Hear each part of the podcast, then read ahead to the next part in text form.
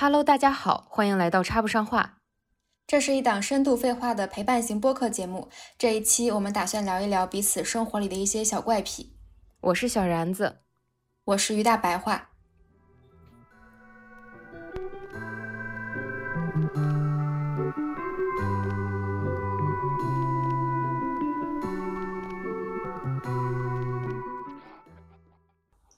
那咱们先交代一下这一期的话题是咋来的吧。好呀，嗯，它的来源是这样的：有一天，我和于大白话正在微信里畅聊，然后呢，于大白话突然回应了我一个单字的“嗯”，然后我那一刻我不知道怎么了，我的情绪可能就不爽了，是吗？对，就是我的情绪可能不知道被什么主宰了，我就说，哼，怎么可以这么敷衍我？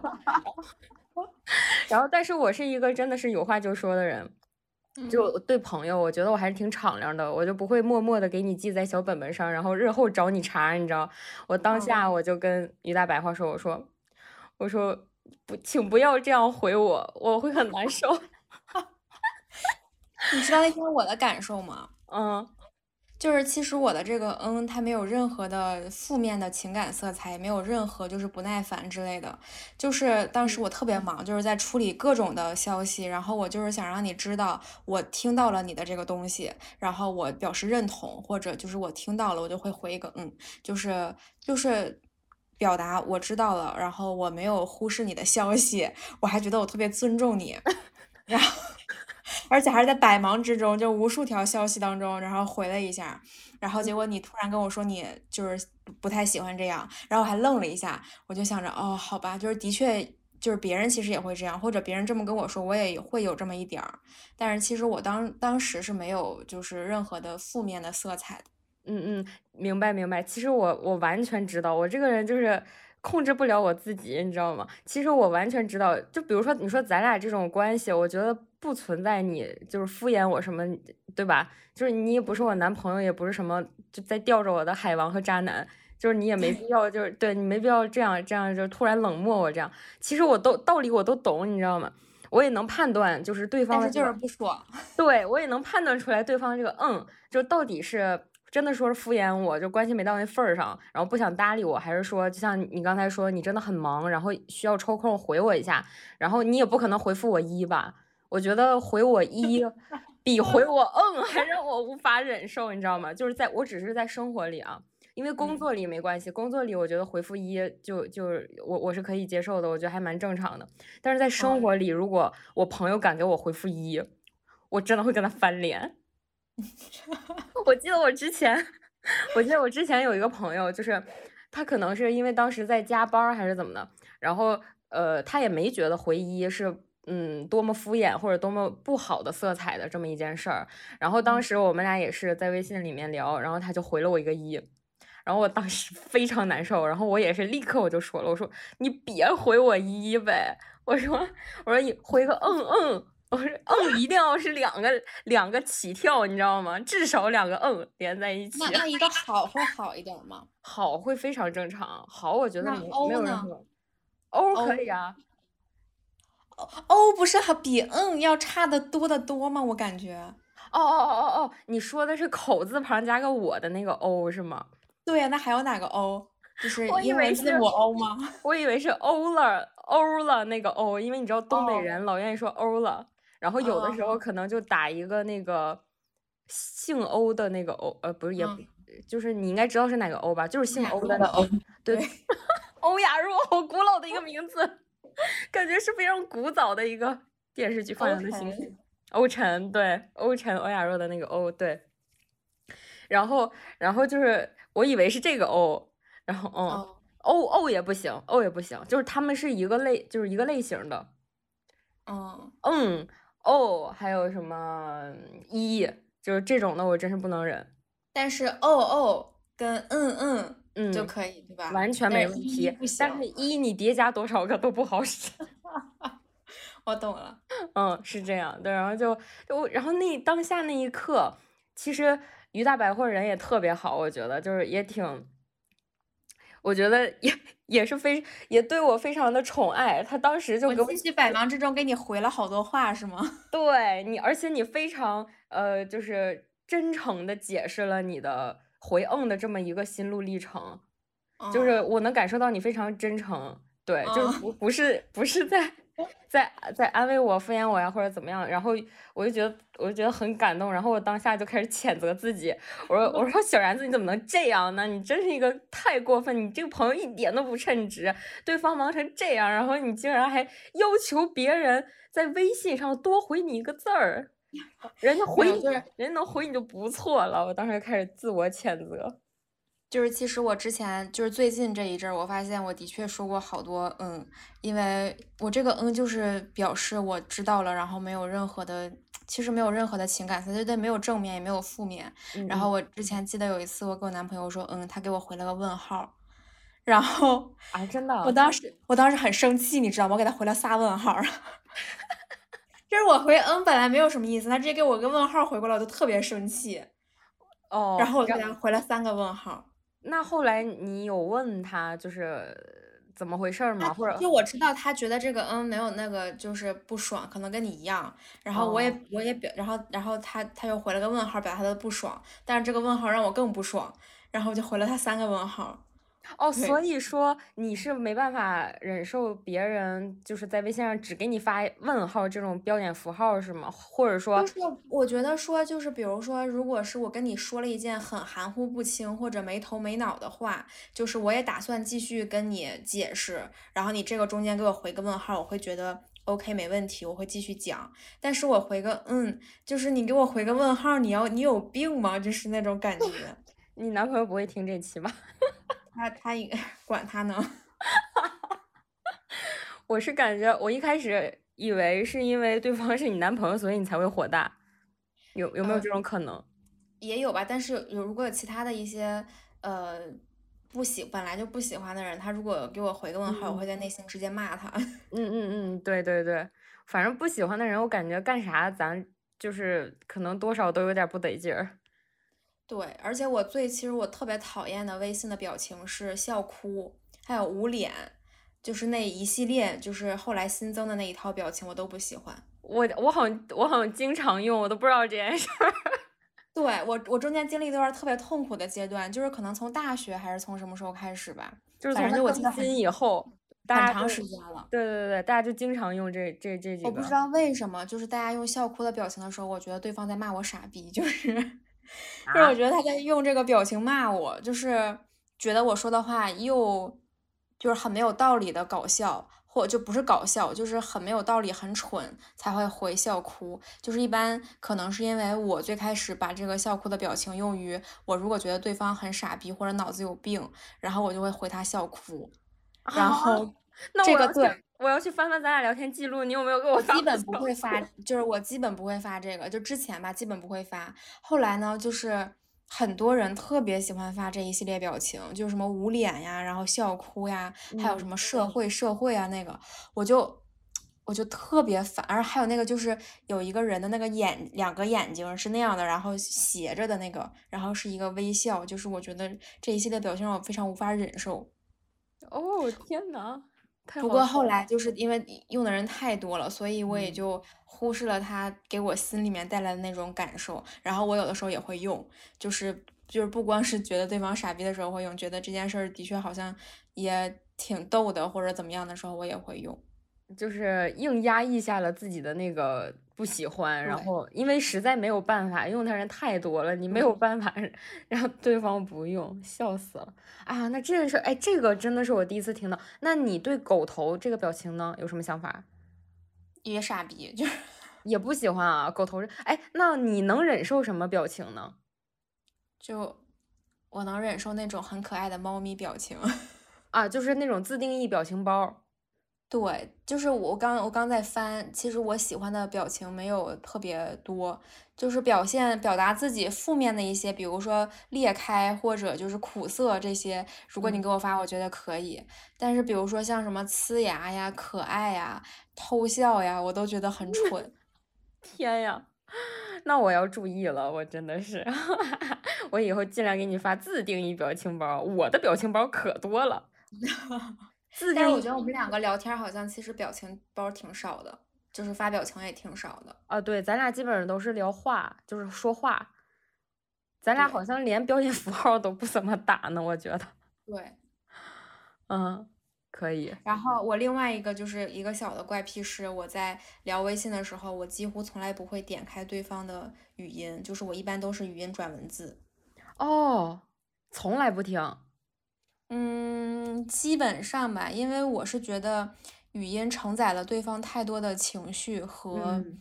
他的感情感，但对，是我在跟人聊天的时候，其实我并不想接受到他的情感，我就希望他给我传递信息就好了，我不想接受他额外的除了文字信息以外其他的东西。哦，而且我觉得这件听语音这件事情特别浪费时间，尤其是那种就是我不知道为什么会有些人，就比如说嗯在工作上，就是没有一些边界感，就是会给你发很多呃几十条的语音，就是也不是嗯几十秒的语音，然后发好几条，可能是有几种情况，要么就是他这些呃话不方便打字留痕，要嗯么就是他的确很忙抽不出时间，或者他呃需要语音才能解释清楚这件事儿，需要打很多字。但是不管哪种情况，我其实都会转成语音。转成文字。啊，对对，转语音转文字。哦，这样，那那以前咱们俩经常互相给对方发几十，就是那种五十几秒，马上就要超出那一分钟。对你没有发现吗？那个时候我要么就是在打字回你，要么就是语音回你。其实如果是打字回你的话，就是我一边带着语音听，然后一边打字，就是没有在耽误。然后或者就是我给你转成语音转文字，然后我再语音回你。好家伙！但我记得我，我好像也不是非常愿意在微信里发语音，就是，嗯，咱俩之间发语音好像是在有一次你给我发了很长很长，然后好几块语音之后，怎么说呢？就我也好想给你发语音，因为我觉得我们两个是可以理解的，因为我们两个就是因为要聊天嘛，我们两个其实不算是在就是就是在那种聊天儿，是真的有很强需求的，两个小时空出来要跟对方聊天儿的这种。对，所以我。当时就想说，这那咱俩以前可没少聊，感觉，对对对，嗯但是我最近其实已经，因为如果你真的要像我们两个之前那么频繁的发语音聊天的话，我一般就会打电话了，就，是会觉得更方便一点儿。嗯，对对对对对，这样就是确实，嗯嗯。你还有其他的一些怪癖吗？有有有，我就发现我的怪癖都真的很怪，就是嗯，还有一点就是，我非常受不了别人约我，然后不约时间地点这件事儿。哦，但是我就是他会怎么嗯约你？说咱们下次一起吃饭，或者是我们周四一起吃饭。哦，对，我怎么说呢？这个时间它一定要具体，就时间嗯地点一定要具体。就是比嗯如说，你约明天吃饭可以，但是你告诉我明天几点在哪儿。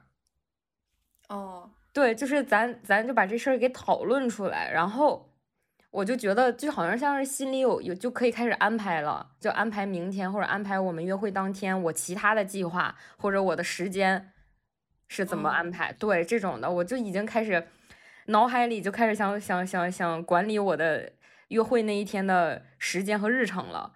但是呢，你知道，对，但是你知道有的人他约就是你明天晚上我们一起吃饭。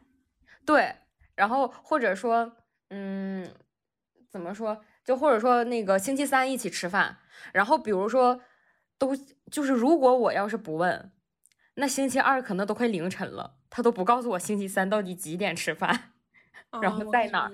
对，就这种的我真的非常受不了，我就感觉提前一天，呃，敲定好就是我们约会的具体时间和具体地点，我觉得这个已经是我的就是最基本的一个一个一个底线了。我因为我感觉你是吧，你第二天就已经要出去见面了，然后你前一天还在那抓瞎呢，你这我就感觉就是在耍流氓，你知道吗？对就是有一种我特别能理解，就是我比你还极致。我大学的时候是那种，如果你想要下周约我吃饭，请你在上周的周末跟我说清楚。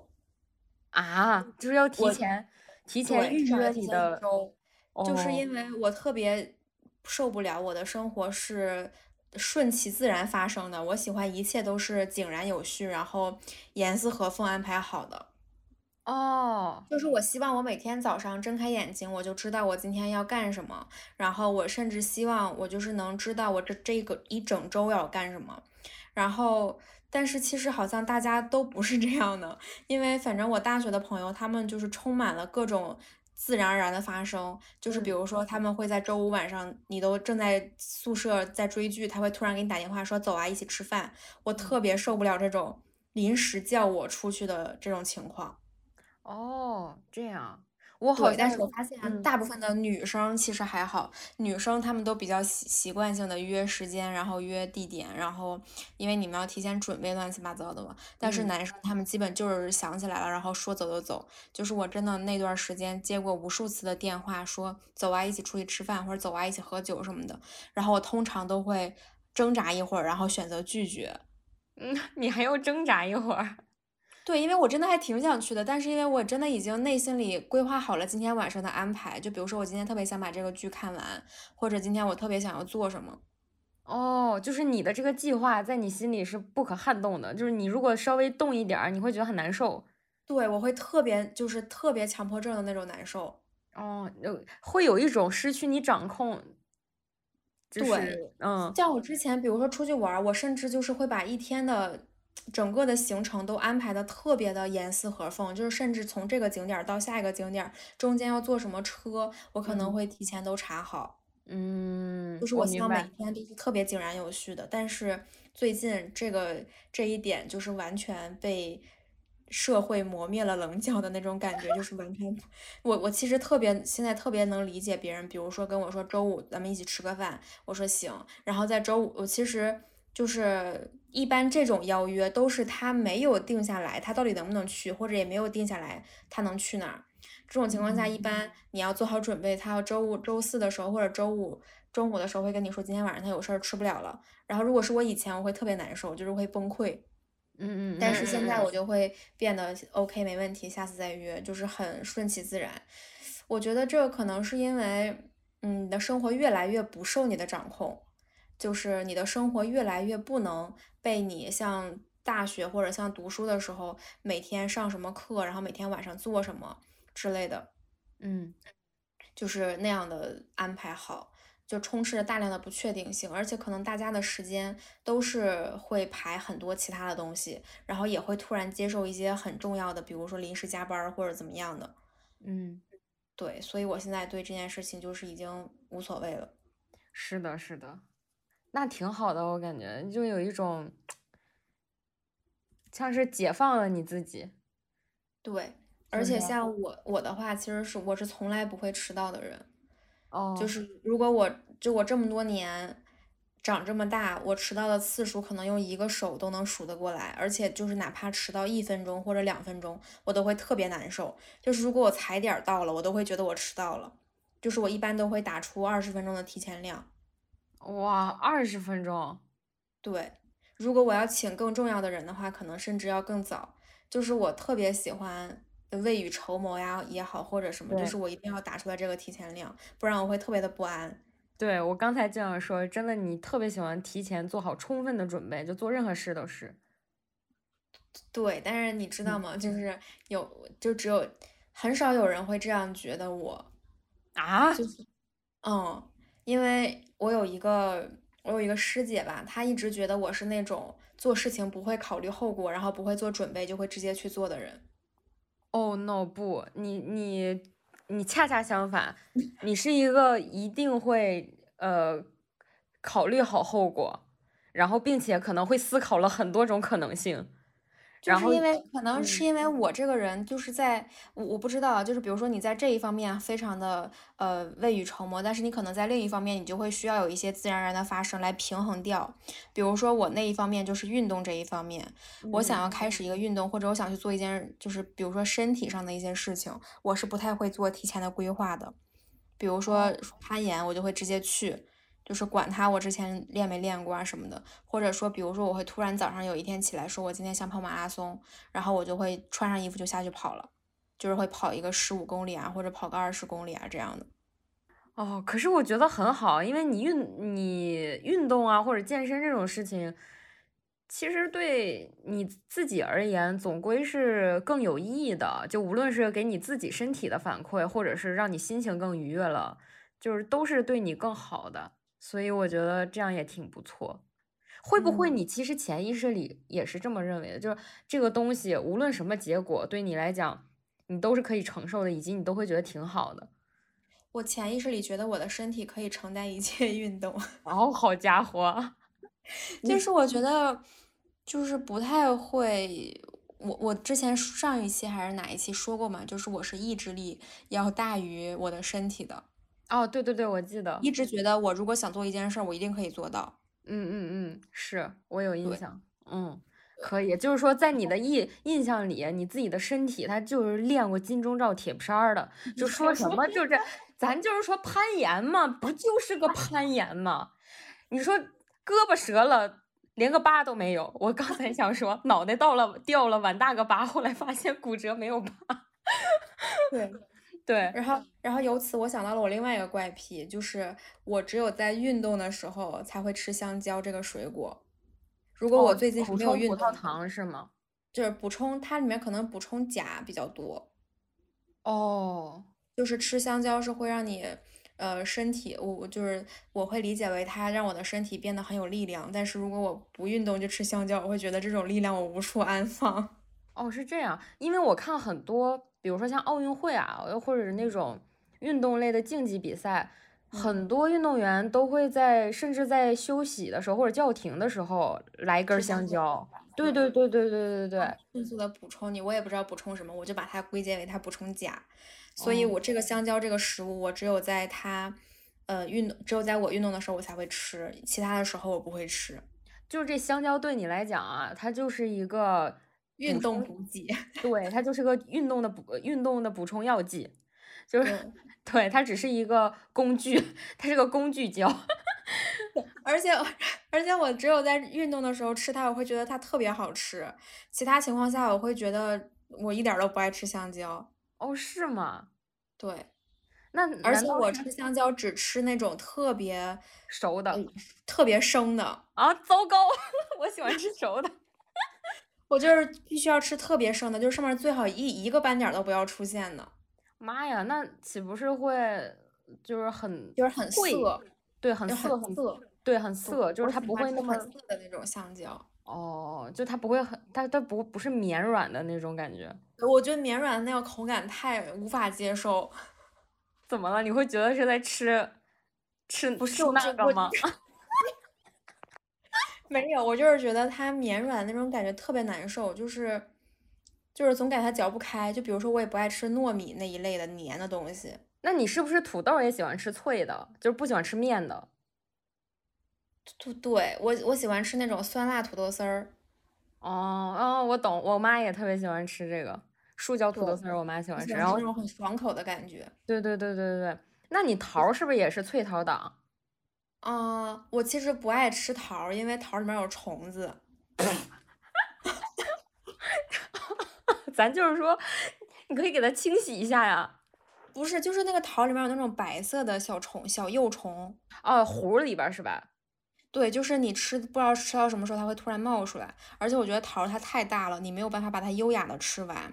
脆一点的，我可能夏天会把它切开，然后切成块儿。嗯，对对对，其实就是嗯，其实软的也可以切。我我知道你说的那种会有虫，但其实我感觉一切带呃核的那种水果，应该都会有可能出现这种情况。你什么杏桃子，它的它的可能性太大了。因为它甜嘛？是因为这个吗？对，我我不知道，反正我觉得小时候吃过好几次，然后它里面就会冒出来一个一个虫子。哦。就是后来我就，其实我对吃水果特别挑剔，我只会吃那种我我找到了一个可以很优雅的不把自己的手跟脸弄脏的吃法的水果，我才会吃它。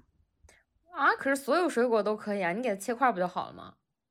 对，但是其实比如说像芒果，就其实挺难。很优雅的吃完的，嗯，切块啊，因为如果你在外面的话，你你给别人给你个芒果，你就没有办法把它吃。就是我见过很多人，他就直接撕开，然后直接就吃了，咬着吃，啃着吃。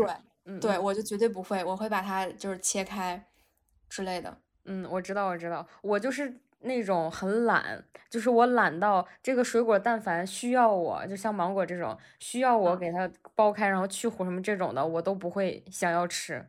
就是我非常懒，我是喜欢那种即食的，就剥皮即食，或者你洗一洗，咬着直接就能吃的，就是不用费这二遍事。所以我就不太常吃柚子，然后猕猴桃，呃，然后火龙果，嗯。对，然后芒果是纯粹是不是很喜欢吃，对，但我也觉得它挺费劲的。像我比较经常吃的是那种，就是唾手可得的，什么香蕉，对，草莓，剥开就能吃，洗完就能吃那种，什么，还有橘子，橘子我觉得已经是我剥皮这个范围之内，我就是已经忍受的最大化了。所以其实我橙子都不咋吃，就是因为太麻烦了，我觉得。哦，我巨懒，你知道我巨懒，真的巨懒。我不喜欢吃橙子，是因为它那个会有那个塞牙的丝儿，就是那个橙子它会塞牙。哦，是是是，对，是的。桃子其实也会。对对对，是。对，然后就是你刚刚说的火龙果、柚子，嗯，还有什么来着？猕猴桃。猕猴桃这仨我都特别爱吃，因为我是这样的，火龙果其实很简单，你只要把它切一半，然后用勺崴着吃就行了。哦，对，所以这个如果我要是在家里的话，我可能会买。但比如说我在公司、单位或者是在学校，我就会觉得好麻烦。对，对我就觉得好麻烦。你说我中午完了吃完饭，我想去把它切开，然后装到盒里，然后带去。嗯，这样也行。对，然后我我我一般我这么一一想，我说我把它切完，我先把这一整个水果买回家，把它。弄好，切完放到盒里，再带到公司或带到其他地方，然后再打开吃它。我回家还要刷个碗，那我干嘛不在外面直接点一个外卖的果切呢？啊 就嗯，我们可能不太一样的地方在这儿吧，就是我特别享受，比如说剥开一个柚子，然后把那个柚子的都剥干净，然后把它装到一个盒里，然后放到冰箱，然后我随时呃就是想吃了我就把它拿出来吃。或者比如说我吃哈密瓜之类的，我也会买一个瓜，然后回家把它切好，然后把它切成块儿，放到盒里，然后装进冰箱，随时想吃就拿出来吃。可是这样会不新鲜吧？我感觉我觉得不会，反而它冰镇了以后的口感会更好。也是，你说的对。嗯，对。但是我就特别不喜欢你直接给我切切一块，然后让我啃着吃，我就会特别难受。所以我基本不吃西瓜。哦，西瓜也可以崴着吃。就是，但是你我我很难一个人吃完一半儿的西瓜。哦，对对对，是这样。所以我而且放到冰箱里，就是比如说你贴个保鲜膜放冰箱里，我又会觉得就是很再拿出来，我会觉得看着很丑。嗯，你要求好高啊，他要看起来好看才行，是吗？对，我就是一个在这方面有点做作的人。所以我当时就是因为西瓜太难一个人食，就一人食了。然后我以前上大学的时候，如果我决定今天我想吃这个西瓜，那么好，我中午基本不会买饭，我就只会买一半西瓜，然后回去吃。对，然后可能会浅吃一些小东西，比如说那些不是很正经的饭菜，就可能是小小零食啊，或者是比如说什么鸡柳啊这种的，对，这种小东西，然后搭配着吃一下，对。因为夏天，我真的觉得有冰镇西瓜吃太幸福了。嗯，西瓜是我为数不多的不爱吃的水果之一。哦，为何？就是我不知道它这个东西的。其实我觉得西瓜挺好的，但是我不爱吃它的原因是因为我觉得它吃完特别撑，就是它只能当做是一顿一顿饭来吃，但是我又会觉得很亏。因为我为什么不吃点更好吃的饭？因为 西瓜的那个口感是没有吃饭的那种充实的感觉的。对，就是吃完了会觉得就是没吃尽兴，就少点啥。吃完了很寂寞，对，嘴巴很寂寞，缺一种味道。没有办法吃下其他的东西了。如果吃下其他东西就会很撑。是的，哎，那西瓜其实也可以切块儿啊，然后你也放冰箱里呗，然后就。但是我觉得西瓜太难切块了。就是因为它很容易就是汁儿啊什么的弄到哪儿我我我其实我其实在网上试图学过一些切西瓜的方法，就是我实在是不太知道它要怎么切。我我只只见过那种就是比如说，呃，像那种比如说做一些西瓜的饮品或者什么的。或者那些水果店他们是怎么切的？就是很工业化、流水线的那种切西瓜。但是在家我又没有那个水平，而且切完那么多，因为一个西瓜又特别大，你又得装好多盒子吧？对，而且基本吃两口就没了。然后反正我就是不太爱吃西瓜。嗯，那如果我觉得，如果要是你纯粹是不知道就是如何存放的或者怎么样，那西瓜其实比较适合你去点那个外卖的果切。对，这西瓜的确是。对，但是我感觉最近几年的西瓜是不是没有那么甜了呀？嗯，对，就是这个东西，我觉得可能好吃的西瓜你还是得一整个一整个买，或者是就是你在果摊儿就让他给你切好，就切一半的那种，就是这这种的，然后你挖着吃的时候，你才会觉得挺好吃。我是觉得西瓜就是它的保鲜期好像很短似的。因为我记得以前我们小的时候吃是真的是那种沙瓤的西瓜，然后特别甜，巨好吃。我长大以后再也没有吃过这种西瓜。哦，是吗？然后我之前在海底捞吃过比较好吃的，我觉得还挺甜的，但也是嗯比较碰。嗯，就是也不一定每一次海底捞的西瓜都好吃。嗯，对，啊对，然后说到这个，我刚才一直想。呃，补充一句，就是关于我之前说的那个怪癖，嗯，约会要提前一天，呃，敲定具体的时间地点，这个，你居然把他拽回来了，是的，因为我一直特别想补充一点是，我是那种说走就走的人，就是你就是临时叫我出去，我很喜欢，就我对我，而且我是现在才喜欢的，我以前也不喜欢，我以前跟你很像，就是也是那种，我以前非常拧巴。就是我以前会觉得你临时叫我出去，我会觉得生气。就为什么呢？因为我觉得你为什么不提前跟我约好？这样的话就既不会打乱我的计划，然后我我又能很开心的跟你出去。因为一般情况下我是很愿意被叫出去的。嗯，对。然后这个时候我就会很很闹心，就是我说我说我就就我就会觉得就，哎呀，就怎么能这样呢？就。就我，我就反正我就会非常生气，我就觉得，嗯，就会觉得自己的计划被打乱了。我不喜欢这种感觉，我不喜欢自己计划被打乱的感觉，但我同时又非常喜欢被叫出去的感觉，就是整个人很拧巴，就是所以每次我都是气鼓鼓的，然后出去了。哦，你会去？我一我会去，我一般情况下会去，但是我会生气，就是可能别人看不出来我生气，但我知道我内心。是在是在生气的，嗯，对，就是这种感觉。然后可能，嗯，虽然我那天出去了玩，可能也玩的没有特别好，嗯，对，但是也有可能我玩着玩着我就忘了这股气儿了，然后就也挺开心的，就说不准，这个看看当时的那个情况。对对对，我说我跟你还挺像的，对。然后我后来就是我我就逐渐的发现，我为什么会这么不喜欢。就是别人临时叫我出去呢，然后我就想着是不是因为感觉，嗯，就是自己的生活就失去了掌控。那么，然后我又进一步追追问，我说那我为什么会觉得我的生活失去我自己的掌控之后，我会觉得生气甚至愤怒呢？我就感觉好像有可能是源于对自己的不自信，就是不自信自己可以处处理好这种随就是临时。到来的一些事情啊，或者是风险啊什么的，就是可能畏惧自己不够灵活。嗯，对，就是追追追到根本上，好像是这个。我记得咱俩之前好像也聊过这个这个这个事儿。然后我，那我觉得这个事情其实很难跟自信不自信联系到一起。我不想出去，我觉得有一部分原因是，就是不是我自己的问原因。我觉得他临时约我出去，完全是对方的问题。就是你如果真的想约我出来，你为什么不主动？就是提前约好，你为什么临时起意约我出来？因为有的时候就是兴致到了，你知道吗？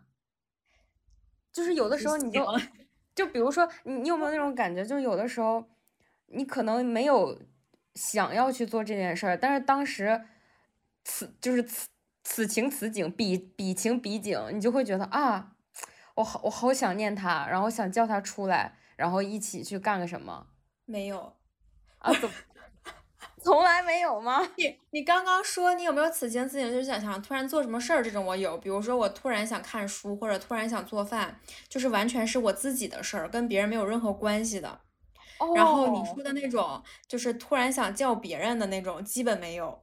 如果我想叫一个人，我会跟他约说，咱们要不然一起去干什么干什么？你什么时候有空？哎，那你不会有那种突然想做一个群体行为的事儿吗？没有，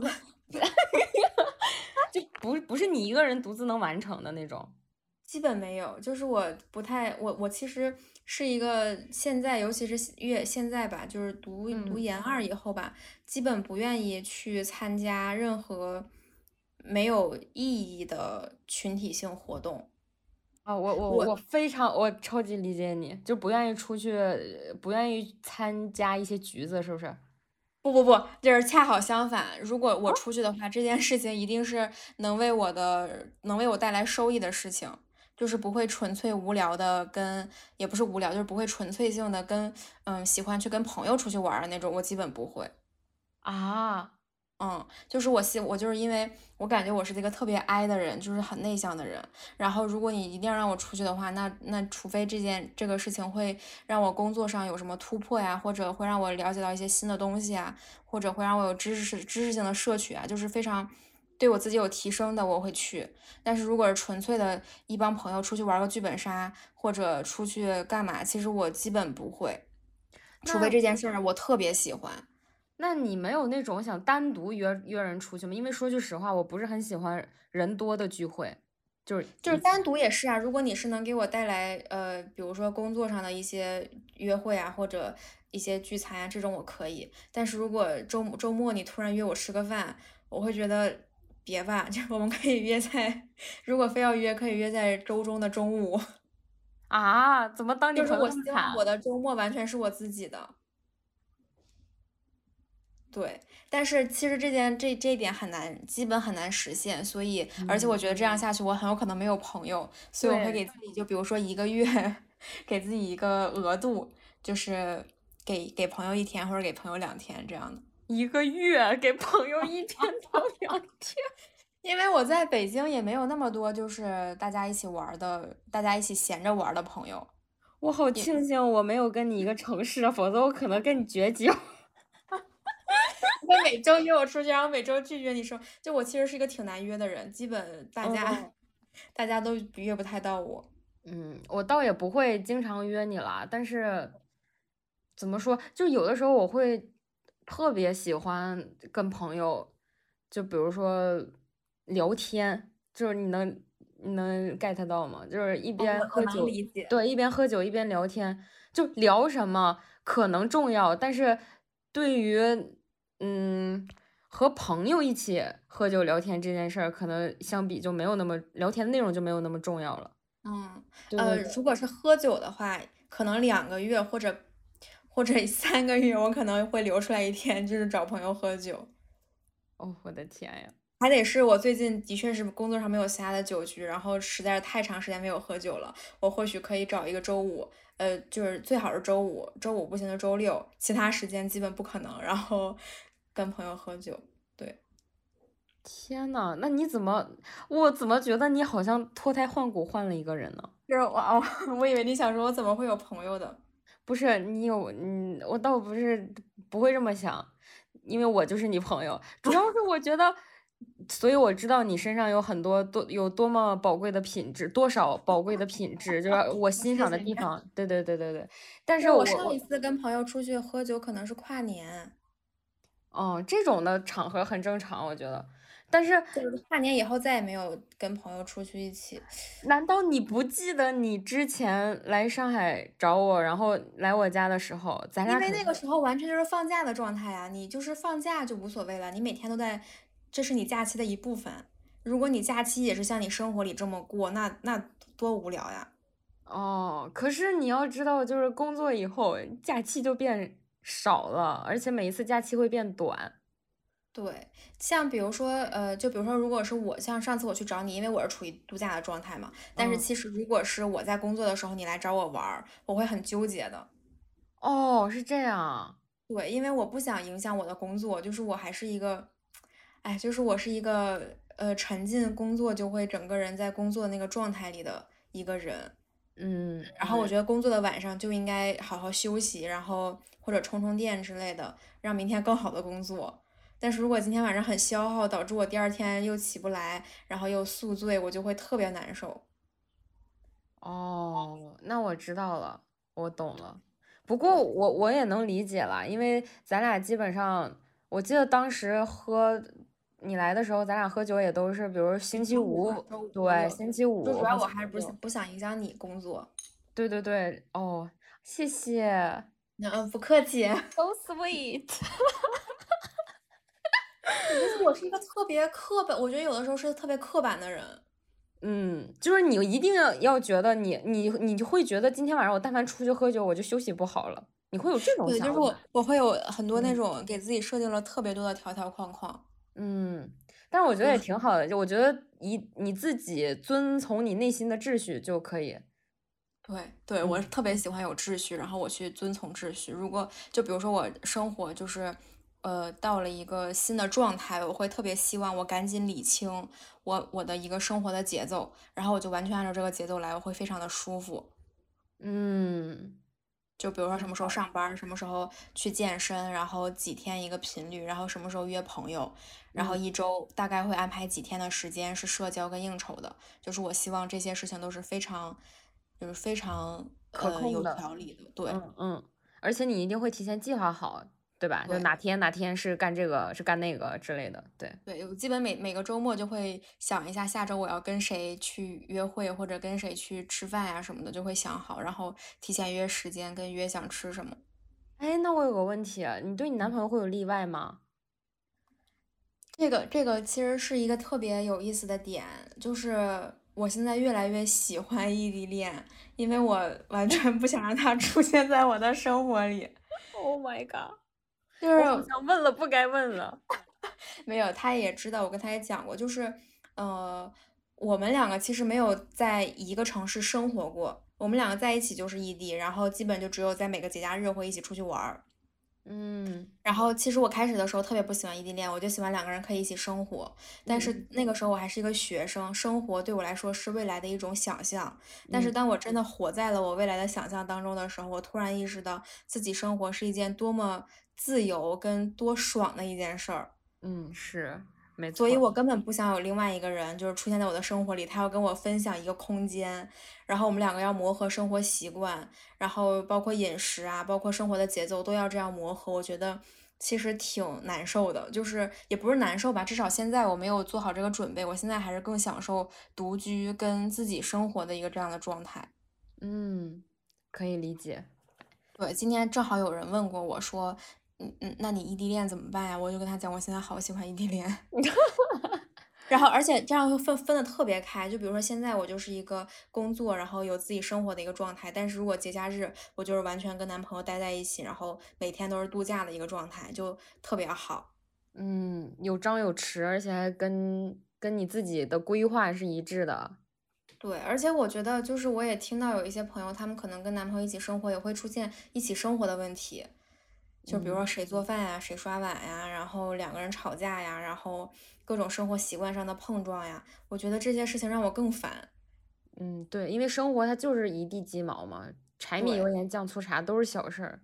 对，所以刚刚开始谈恋爱的时候，我会每天说我不想异地恋，我想早日结结束异地恋。我现在内心就是觉得再来个五年十年都可以，再来个五年十年可以可以可以可以。嗯，我刚才突然又想到一点我的怪癖，就很有意思。嗯，因为刚才又又回忆到你说你只有在运动的时候吃香蕉嘛，嗯，我就想到我这个人啊，剥香蕉一定要从有枝枝干的那个部分，就有把的那个地方开始剥。哦，对，就是它另一面它平的那一面，你要非要让我剥也可以，但我会很难受。就我不知道为什么，就是哪怕你知道它有枝干的那个地方，它那个那个杆儿已经。秃了或者已经被掰掉了，我也一定要从这一头开始剥。嗯，我我我有个问题，从另外一头怎么剥呀？从另外一头就是相当于，嗯，等于我自己的揣摩啊，因为我自己是这么剥的。就如果非要让我从另一头剥的话，我会先用指甲把那个香蕉是吗？对，把那个香蕉皮给就是戳戳开。然后，然后再就是这不一条一条就撕开了吗？嗯，那我跟你可能一样，我也是喜欢从枝干那边剥，但是我没有想过这个问题。对，我就我就是觉得这个很，就是还挺有意思的，就是我真的是无法接受从另一边剥，我就哪怕真的从另一边剥开了，我咬那香蕉的时候，我都觉得这香蕉不对劲儿。真的是这么感觉，我不知道为什么，就特别特别有意思。我理解，就是说到吃，其实我感觉我小的时候是一个什么都吃，然后也没什么界限，也没有什么禁禁忌的人。对，但我长大以后发现，我不爱吃的东西越来越多，就是变得越口味越来越刁钻，嗯越难以伺候。嗯，就是比如说，我从来不吃葱姜蒜啊，哦，洋葱，就是这几种强强味道很重的调味品，还有韭菜。就是我基本是不会主动的去吃的，哦哦，我理解了，就是说他们可以当配菜，不，他们都不会出现在我家的冰箱啊，就是配菜也不行是吗？就是我我从来不会主动的去买它们或者主动的去吃它们。我说的那种是，比如说，如果你我去你家做客，你给我做了好几道菜，每道菜里都有葱姜蒜，我肯定不会不吃。啊，这样的，对，但是我就是特别不喜欢吃葱姜蒜。就是我自己做饭，他借他们的味道你也受不了是吗？一点都不会放，就是我我在家做饭都不会买这这仨东西。妈呀，那你真的是你听说过坊间流传着一句经典的话吗？就是吃肉不吃蒜，香味少一半。对，我就非常不能理解吃蒜的文化，包括以前不是有很多上海还有什么抨击东北啊，就是说喝咖啡还是吃蒜。就是会有很多这样的争执嘛。那个时候，其实我就是内心特别不喜欢，就是我是肯定是喜欢喝咖啡那那一坨人，我不喜欢吃蒜。我我吃烧烤也很少吃蒜，我特别不能理解为什么他们这么喜欢，嗯嗯，这些东西，嗯。但是蒜是这样的，就是它首先作为一个配菜，我是允许它存在的。然后其次是。我真的是吃肉的时候，就尤其吃你很很腻的那种肉的时候，比如说你吃烤肉啊或者烧烤啊这种东西的时候，我是一定要就着蒜吃的，或者是那种熟食，你知道吗？嗯那种熟食，比如说什么猪蹄儿，嗯，对，就猪爪、猪蹄儿，就这种脂肪含量很高的，就是会很很容易腻的这种东西。可是蒜它会解腻吗？会，非常解腻。难道不应该什么凉拌黄瓜、什么什么豆腐那种才会比较解腻吗？对，那种也解腻，但它但它不够劲儿，就只只有配着蒜吃它才够劲儿，你知道吗？但是我我吃面倒是不怎么配着蒜。我刚才说的那句话，好像坊间说的是吃面不吃蒜，香味少一半，但是到我这就改成吃肉不吃蒜了。对，我就基本就是，比如说像以前吃凉皮儿，凉皮儿里面也会加那个蒜汁儿嘛。对。就会让他不要加那个蒜汁儿啊。那杨国福你也会特意就是说，一切只要能让他，只要他让我选择或者问了，我就会说不要蒜。哎，那如果他没让你选择，但是默默的放了，你能吃出来吗？没关系，我能我能咽下去。就是你能蒜是非常容易看出来的，蒜是非常容易看出来，而且它很那个味道很很特别。就是韭菜也是，这个是我能吃出来的。对，葱其实我还好，就是最最不喜欢的就是蒜。像葱跟姜，其实姜可以挑出去嘛，但如果是那种姜末，我简直觉得就是反人类。而且还有那种姜，就是比如说你做那个豆角炖土豆，然后那个姜跟土豆长得一样，我就会特别崩溃。那姜切的也太大了，不跟土豆长得一样。就是它，比如说它会切成那种。对，就是块儿块儿啊，或者片儿啊，或者条状呀，是都很难区分。是我也是，我我不太喜欢吃姜，不是不是不太喜欢吃姜。我觉得正常人就是能把姜咽进去的都是神仙。对，那是对。然后还有就是像葱的话就还好，不过你刚刚说地儿大的时候，我突然想到，我不爱喝碳酸饮料。哦，那你喝可乐是会把气儿放没再喝那种吗？还喝可乐？哦，就是压根儿就不会做这个选择是吗？对，就是我一般不会喝甜味儿的饮料。如果一定要让我喝饮料的话，别让我喝带气儿的。那气泡水呢？就比如说那个巴黎水不喜欢。巴黎水我就完全不能理解。你知道巴黎水，我有一个特别逗的故事，就是我们当时上大学的时候，有一个呃教化学的一个老师，他就是每天早上拿一瓶巴黎水，然后进屋先给它拧开，然后放到瓶子上，然后上完一节课，它这个水就喝完了。当时我还很年少无知，压根也不知道这个绿色的瓶子里面装的是什么神奇的饮品，我以为他们这种学化学的给自己制了什么长生不老药什么的，因为它那个上面也没有什么呃。就是就是瓶口那块不是有那个标嘛，然后下面好像也没有什么特别的，就是一个绿色的瓶子。嗯，我当时对这个绿色瓶子充满了无限的想象跟好奇。然后后来直到有一天我在超市里面发现了它，然后加上后面就是有一来多人说到这个东西，然后我就一直没有喝，因为我觉得它并不便宜，然后我又不知道它是会是什么味道，我就是它一直留在了我的想象里。后来我有一个特别好的朋友，他送了我两瓶。但是他当时跟我说的是他不太喜欢，然后我说不会吧，因为这个是我们记忆里是我们特别高级的一个化学老师，他每天上课的时候打开的。我觉得我对他的都有一种就是特别神圣的仪式的崇拜感。对，然后后面他给我拿了两瓶，然后我觉得这真的就是那个是我很少的喝了一口，然后放在那儿了，然后后面就没有再 动过的一个东西。天呀，巴黎水我也有点不理解，因为我觉得没有。没有味道的气泡水，或者没有甜味的气泡水，就很顶。而且你喝完了之后，你又获得不了什么，就是你获得不了任何的东西。而且我我并不觉得它解渴，我会觉得很冲。就是作为一个水，单纯的作为它一种水，它没有水的任何美好品质。美好品质，对，它连最基础的解渴都做不到。嗯，或者可能也只有咱们是这么觉得，因为有的人真的就是喝水就喝巴黎水，就是他是觉得可以止渴的。那，行，我就觉得就是有点厉害啊，就是我就感觉喜欢喝巴黎水的人都是狠人，就像能把姜咽进去的人也都是神人。我真觉得姜这玩意儿太辣了。那你喝咖啡的话，嗯，你会喝纯的美式咖啡吗？会啊。哦，你你是特别喜欢喝美美式咖啡的，还是喜欢喝加奶加糖的？呃，我我对咖啡的怎么说偏爱，其实我是呃挺喜欢加奶的，但是仅限于加那种就是生牛乳，然后它是没有那种呃奶油或者是炼乳或者是糖分的那种。哦，就是很正常。喝瑞幸吗？瑞幸我不喜欢喝。我觉得瑞幸的咖啡豆不好喝，然后其实美式吧，我也挺喜欢喝的。我是，但是如果要是真说单纯的喝美式的话，我会对它这个味道比较挑剔。嗯，就是如果，嗯，就比如说我喝咖啡喜欢喝偏苦一点的，我不太喜欢特别酸的。对我也是。对，然后，对，然后如果一杯美式它很酸，我就会觉得，嗯，就是有点难以下咽，但是我也能把它喝进去，反正，然后。嗯，花式咖啡的话，哎，怎么说呢？就是甜的它肯定更好喝嘛。但我感觉是我之前养成了习惯，就是现在不怎么嗜糖了，所以对，所以基本上花式咖啡就是拿铁是我经常点的。嗯，就是因为它很简单嘛，就是奶加上那个 espresso，就感觉会会会很健康。对，都没有什么额外的太多东西，就花里胡哨的糖啊什么东西的加进去。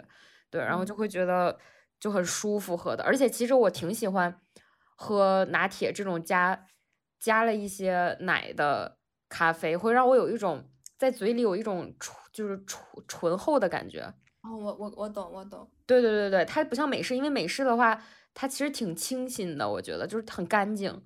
嗯，就你喝进去它像喝水一样那种口感，但是喝拿铁的话就会觉得有一种醇厚的感觉进去。对我就会我就觉得挺爽的。对，瑞幸吧，又说回这个瑞幸，它真的很神奇。嗯，就是我一开始以为只是我自己不太喜欢喝瑞幸的这个咖啡豆，而且我记得很清楚的有一次是我那天身体不是非常舒服，但我还挺想喝咖啡的，我就买了杯瑞幸，然后结果喝完了之后，我就头很疼，然后胃也不舒服。哦，对我一开始以为是因为我那天本身就不舒服，然后刚好喝了咖啡才导致了我这样就更加不舒服的结果。结果后来我发现我身边好多朋友就是喝完瑞幸以后，他们说都会多少有点不舒服。尤对，尤其是我咖啡因不太耐受的朋友，嗯他喝瑞幸反应就特别大，嗯就是他喝瑞幸的不适感就会比喝其他的咖啡不适感更强。嗯，对，然后我觉得就瑞幸在我这儿有点儿，哎，有点儿不太行。对你呢？你呢？就是我之前呃看过一个，就是听过很多跟瑞幸相关的播客和节目，然后嗯其其中有一个观点就是说，瑞幸之所以能大火，它抓住了人性的一个一个本性或者人性的本能，就是人天生是喜欢甜的，所以比如卖的最好的什么生椰生椰什么生椰拿铁还是什么。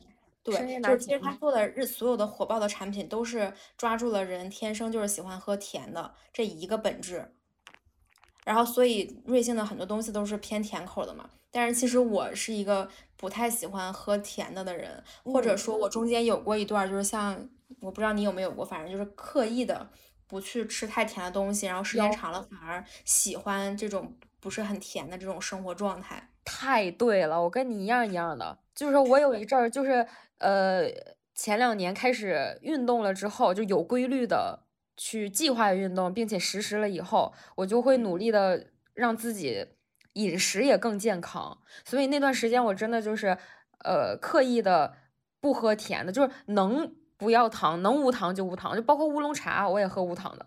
嗯，对，我现在特别喜欢喝东方树叶。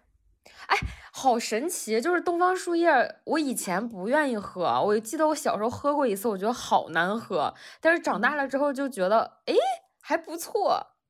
对，东方树叶是我唯一一个特别喜欢，而且毫无负担的那种饮料之一。三得利呢，无糖的三得利乌龙茶，我觉得真的很很妙，很好喝。我没有，我没有喝过。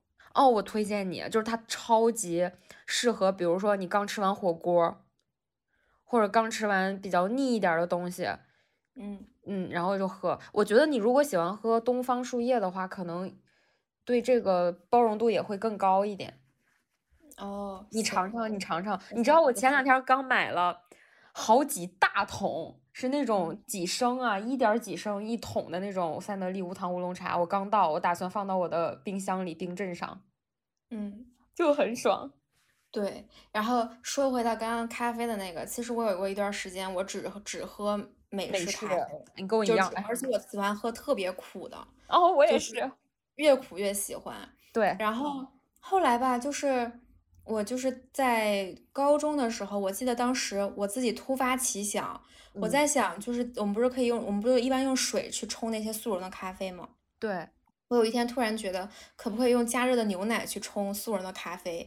那个时候我对咖啡还一无所知，就是不管它什么什么嗯品种呀，乱七八糟的，我嗯都不知道。我就是还在网上查，我还记得特别清楚，有一个下午在那儿查牛奶可不可以泡咖啡，然后 然后发现可以，就是我得到的答案是可以的。然后当时我就会用那个牛奶去冲那个咖啡，然后我觉得我发现了这个世界上一个惊天大秘密。你好可爱呀、我当时真的，我当时觉得我发现了一个特别震惊的一个秘密，然后还把这个事情跟我的一一一小部分朋友讲了。嗯嗯然后有嗯，的时候，比如说那个牛奶要加热很麻烦，我还会把这个牛奶到微波炉里就是转一转几圈儿，嗯，然后然后后面就发现它特别好喝。然后后来就是长大了以后，就是更更喜欢喝那种特别苦的美式的咖啡，但嗯是就是偶尔吧，因为想要补钙，然后你又没有就是可以很多补钙的机会，就是会有觉得说喝牛奶可以补钙，然后我又觉得每天早上要喝一杯咖啡，又要喝一一一瓶奶，这样很冲突，我就干脆就是用用那个奶去冲那个咖啡。可以可以。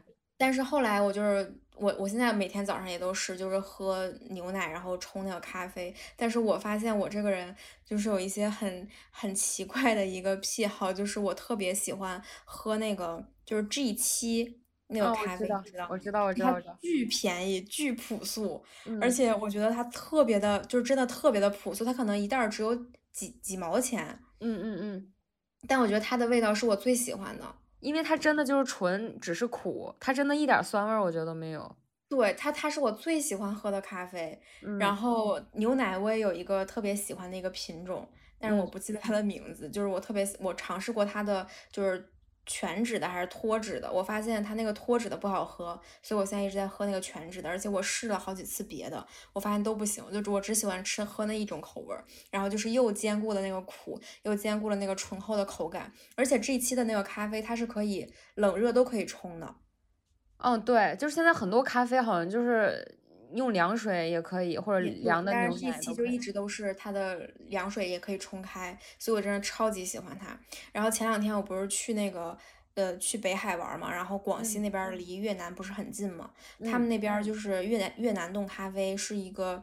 就反正我点外卖的时候看到，我就觉得特别想喝。结果在走的那一天，我们真的就点了点了一一次外卖，就是喝到了那个越南冻咖啡。我发现好像真的很好喝，就是它至少要比呃瑞幸肯定不用提了。我觉得那个 Co- Costco 那怎么读嗯，？Costa 还是什么 对，Costa 应该是。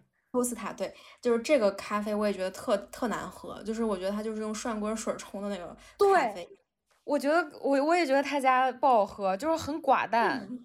对，食之无味那种感觉。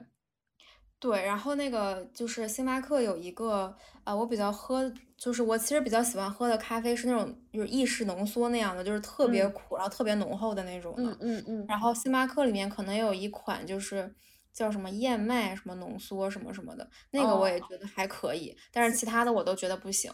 星巴克我也觉我可能没尝试过你说的那种浓缩的那种咖啡的那个品品要特别。加浓，然后就是那种，哦，对，我因为我感觉我平时我之前喝星巴克的感觉就是也是很寡淡，就我不知道为什哦么就是没有什么咖啡味儿，嗯，就感觉没有什么味儿。然后后来我有个朋友就说是因为像星巴克它的豆子烘的太深了，嗯，所以。它味道可能就不是那么的重。哦，对，就因为它烘的，对它烘焙的程度可能太深了，烘的，就是因为然后嗯。我就，嗯，嗯，你呃没事儿你说吧。你说，你说，你说，我就想补充一下，因为咖啡豆有的时候可能分那种什么深烘和中烘啊什么的，所以我我就接下来要引到一个我非常喜欢的一个那个连锁的这种这种这种咖啡品牌，就是说，加拿大的那个 Tim Hortons。Tim's，他是他是自己卖咖啡豆，还是他也有店？呃，他他就是那种咖啡店嘛，哎，哦，就是他家贝果很好吃啊，就是你哦你哦哦对你为什么要说他的全名？你刚刚说的是什么名儿？？Tim Hortons。哦哦，就是因为他的全名是 Teams 嘛，他那个 Team 是应该是 PS 吧，就是他是 Team，然后后面是 H O R T O 什么，对对对，O 的 N 不 S 对，知道 Teams 对。对对对，其实就叫 Teams 就行。我刚才可能稍微有一点点装嗯，然后就非要说个全称。对，就是 Teams 他们家真的贝果也巨好吃，我超爱吃刚买完。哎呀，真的喜欢。然后他家的咖啡我也特别喜欢，而且他家有有一个有一款咖啡叫什么来着？冷萃吧，还是叫什么？然后他就哦特意给你分好了，有深烘的，有中烘的，嗯，对，就是可以按照你自己的口味去去去选。好，我下次一定要去试一试。就是我现在必须每天早上吃他们家的贝果。我尝试了其他的，我觉得太难吃了，就是一比就觉得完全不是一个层次的。是不是？他家贝贝果真的我非常喜欢吃，巨喜欢吃，而且是那种各种各样的都好吃，就是很简单的那种也好吃，然后中间比如说有夹心儿的也好吃，以及夹肉的，我觉得也很好吃。哦，我目前还停留在只吃那个全麦的跟奇亚籽的。哦，它那个芝心乳酪的软贝果也好吃，因为像全麦和奇亚籽的是稍微有点儿就是那种硬的口感嘛，就是那种最最基础的贝果，对，有嗯嚼劲儿，就是那种最常见的那种贝果嘛。然后他家也有一款是那种好几款吧软贝果，然后它那个芝心乳酪那个也挺好吃的，还有一嗯款是那个那个叫什么？哦，蔓越莓，蔓越嗯莓的那个也好吃。还有一个肉桂的什么的。哦，对，肉桂的，对对对，对，嗯我吃它特别，我我之前给你讲过没？就是特别巧合，我就是那嗯天低血糖，然后正在去一个约会的一个路上，然嗯后就是低血糖到我根本就是觉得自己要晕倒了，我就在路边看到了那个 Teams，然后我就进去了，我就就随机的点了一个咖啡跟一个贝果，嗯嗯嗯，然后我当时吃的时候，我觉得超级幸福，就是它又可以加热，然后加那个奶酪嘛。我当时那一瞬间，我都觉得。我们不管今天中午吃啥，应该都不会有这个贝果好吃那种感觉，感觉整个灵魂都升华了。对，因为我其实之前不怎么吃贝果的，然后我发现，我的天，我怎么不知道这个世界上有这么好吃的一个东西？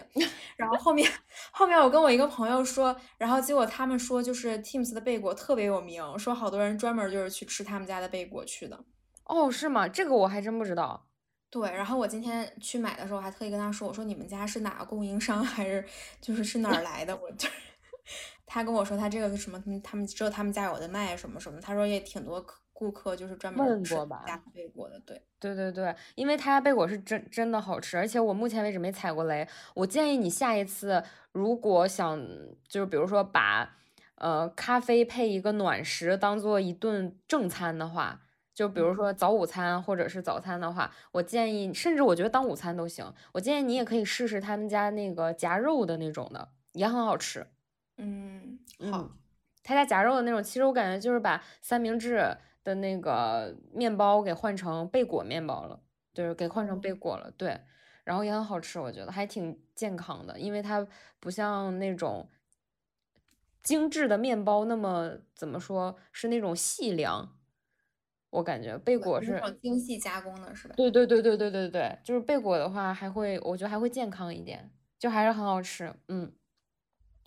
哈喇子都要淌下来了。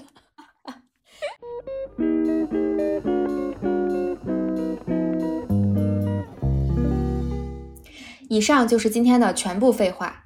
如果你喜欢本期内容，欢迎在评论区和我们热烈的互动吧。插不上话会在每周日和每周三晚更新，欢迎大家关注、订阅、转发。我们下期见，拜拜。